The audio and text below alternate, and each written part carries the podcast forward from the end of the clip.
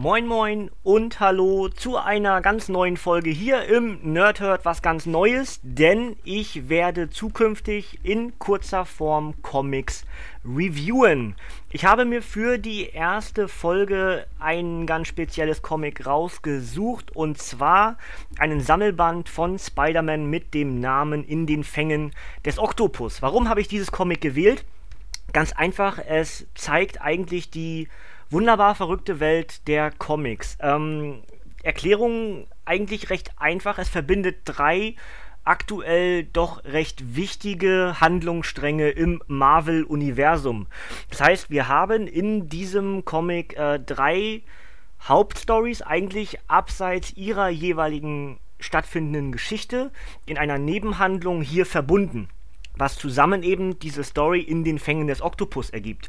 Äh, die Geschichten sind, dass die Gruppe X, also die originalen X-Men, Cyclops, Jean Grey, Iceman, Angel und Hank McCoy in der Gegenwart sind, weil Beast, also der ja hier auch Hank McCoy ist, aber inzwischen natürlich blauen Pelz hat, in die Vergangenheit gereist ist, die originale Gruppe X in die Gegenwart geholt hat, weil er hoffte, dass der Einfluss der Gruppe X der, dem, dem Weg der X-Men sozusagen entgegenwirkt und sie merken, dass sie in die falsche Richtung laufen.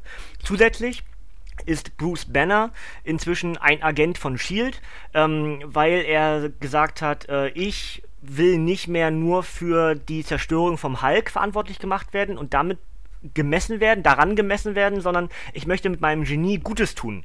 Und deswegen äh, halt als Gegenstück zum Hulk äh, viel Gutes tun als Bruce Banner. Und die dritte Handlung ist die, dass Spider-Man inzwischen nicht mehr Peter Parker ist, sondern Otto Octavius, also Doc Ock. Ähm, Spoiler-Alarm an der Stelle für alle natürlich, die das noch nicht wissen, ist dann vielleicht ein bisschen ungünstig, aber ähm, ich werde in den Reviews sowieso die Geschichten auch erzählen. Also ich werde nicht irgendwo aufhören, sondern ich erzähle euch, was in diesem Comic passiert. Und deswegen äh, ist es auch gar nicht mehr so schlimm. Denn äh, ich kann auch schon mal wieder nochmal Spoiler-Alarm. Ähm, inzwischen ist das alles schon wieder nicht mehr so. Ja? Aber ähm, ich werde auch demnächst euch erklären, warum eigentlich Doc Ock ähm, Spider-Man wurde. Also äh, Otto Octa äh, Kurzfassung, Otto Octavius lag im Sterben und hat äh, sich in den Geist von Spider-Man, in den Geist von Peter Parker äh, transferiert, sozusagen.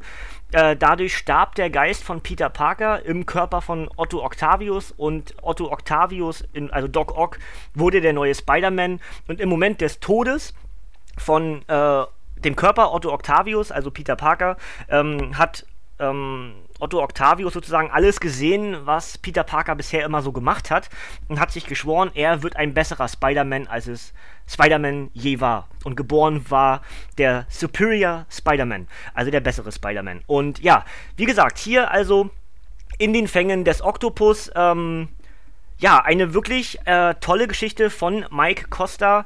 Und äh, wir haben drei Bände versammelt. Das eine ist das ähm, All New X-Men Special 1. Als zweites dann Indestructible Hulk Special 1 und dann Superior Spider-Man Team Up Special 1. Alles zusammen ergibt diese eine Geschichte in den Fängen des Oktopus. Äh, kurzer Handlungsablauf ist eigentlich gar nicht so schwer. Es beginnt mit den X-Men, also den neuen X-Men äh, dieser Gruppe X die äh, ja, sich langsam versuchen, in, in, der neuen Welt zurechtzufinden. Ähm, natürlich läuft das nicht so ganz. Äh, für Hank McCoy wird es eigentlich ganz spannend, weil der gerät in eine Liebesgeschichte während dieses Comics. Ähm, eine Studentin seines damaligen Professors, Dr. David Jude, äh, heißt hier Molly. Ähm, die, die lernen sich kennen, äh, scheinen sich auch irgendwie ineinander zu verlieben und äh, ja, Hank ist sehr ungeschickt, möchte ich sagen. Ähm, auf die Frage hin zum Beispiel, äh, was er für Musik gerne hört, er natürlich überhaupt keine Ahnung hat, was aktuell in den Charts läuft, sagt er Rod Stewart. Das wird später nochmal wichtig, weil auch äh, ein Lied von Rod Stewart eben, äh, ja, wie sage ich denn, läuft nachher nochmal. Aber das, dazu gleich noch was. Ähm, das ist also die Grundgeschichte und dieser Dr. David Jude erkennt irgendwie ähm, Hank McCoy. Warum? Weil er, äh, weil er ja selber ein Student von ihm war. Und ähm, Jetzt geht es also darum, äh, relativ schnell zu klären, dass die originale Gruppe X halt äh, Zeitreisen ähm, gemacht hat, äh, eine Zeitreise gemacht hat, um in der Gegenwart zu landen. Auf einmal taucht Otto Octavius, also Doc Ock, auf, der ja eigentlich gestorben ist. Und da ja gerade ähm, Otto Octavius im Körper Spider-Mans steckt, weiß er ja, dass das nicht er ist. Ja, also die Wahrscheinlichkeit sehr hoch, dass Otto Octavius mit, den, mit der Gruppe X ebenfalls aus der Vergangenheit mit in die Zukunft gereist ist. Was das dann verstärkt, diese, diese Gedankengänge, ist, dass Abomination, also ein Gegner von, von Hulk, ebenfalls wieder auftaucht, obwohl der ja auch schon tot ist. Ja? Also die Wahrscheinlichkeit, dass wir hier Zeitreisen haben, ähm, bestätigt sich oder verfestigt sich für die, für die Helden hier in diesen drei Comics. Ähm, es ist dann aber am Ende so, dass es keine echten Menschen sind, sondern Maschinen. Maschinen gebaut von Dr. David Jude, also dem Professor sowohl von Hank McCoy als auch von Molly.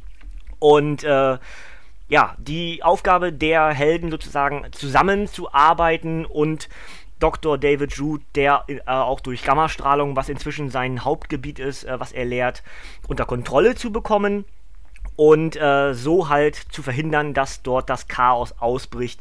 Und am Ende arbeiten eben auch alle zusammen, alle äh, sechs, eigentlich alle sieben und ähm, schaffen es halt, Dr. David Jude in eine Kiste zu packen, äh, die die Strahlung nicht nur absorbiert, sondern in Energie umwandelt und zwar in Musik. Und ich weiß gerade nicht mehr genau, welches Lied es war. Ich blätter es ganz kurz nach. Es läuft nämlich ein Lied, ähm, genau, Young Hearts, Be Free Tonight. Also Rod Stewart, ja. Äh, ich hoffe, ich habe es einigermaßen hinbekommen.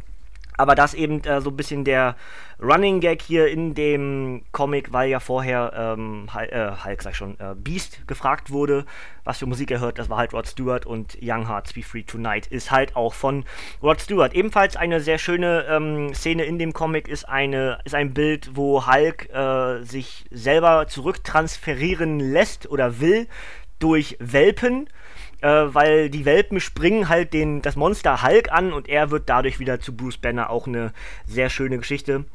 Und auch für einen Lacher hat gesorgt, dass äh, Hulk erstmals keine Hose oder Bruce Banner keine Hose mehr anhatte nach der Rückverwandlung vom Hulk. Normalerweise hat er ja mal die zerfetzte Hose dann noch. Das also auch ein bisschen äh, ein Augenzwinkern mit dabei. Ähm, ja, und wie gesagt, die, Geschichte, die Geschichte äh, actionlastig, äh, ist lustig zwischendurch.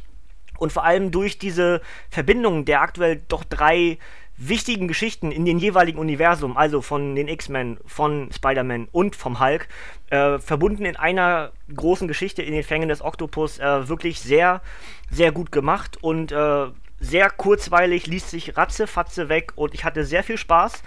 Und äh, ja, das sozusagen mein erstes Review. Ähm, ich kriege noch ganz kurz den Text von, vom Backcover. Ähm, das Oktopus-Paradox. Als der Erzbösewicht Dr. Otto Octavius im Sterben lag, transferierte er seinen Geist in den Körper von Peter Parker und wurde so zum neuen Spider-Man. Doch nun greift just der gute alte Dr. Dr. Octopus die X-Men an. Wie kann das sein, wenn Doc Ock doch tot ist? Können die vermeintlich beste Net können der vermeintlich beste Netzschwinger aller Zeiten, der geniale Avenger und unverwüstliche Shield-Agent Dr. Bruce Banner und die neuen X-Men dieses mysteriöse Paradoxon aufklären, wenn sie es obendrein mit dem eigentlich ebenfalls toten Abomination aufnehmen müssen, einem der stärksten Widersacher des Hulk. Und was passiert, habe ich euch gerade erklärt. Ähm, das Comic gibt es bei Panini Comics aktuell für, ich glaube, äh, 12,99. Genau, 12,99. Und äh, wer daran Interesse hat, kann da ruhig bedenkenlos zugreifen. Eine in sich abgeschlossene Story. Man heißt, man muss eigentlich kein Vorwissen haben. Es ist in sich komplett abgeschlossen und mir hat Spaß gemacht. Äh, jetzt eure Aufgabe, mir bitte Feedback zu geben, ob euch das gefällt. Ich habe hab mich unter 10 Minuten gehalten und das versuche ich auch zukünftig. Natürlich kann man auch bei einigen Stories ein bisschen weiter ausholen.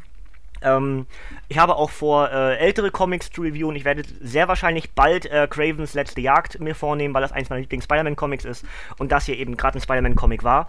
Werde ich auch eben auch mal wieder ältere Comics dann rausholen und nochmal lesen und dann für euch reviewen.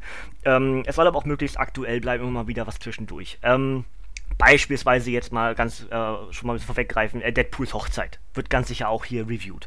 Äh, aber wichtig, mir ist euer Feedback. Gefällt euch das, wie ich das mache? Äh, fehlt euch irgendwas? Oder, oder, oder? Das bitte alles in die Kommentare. Und ich sage danke für euer Ohr, danke für eure Zeit und bis zum nächsten Mal. Winke, winke.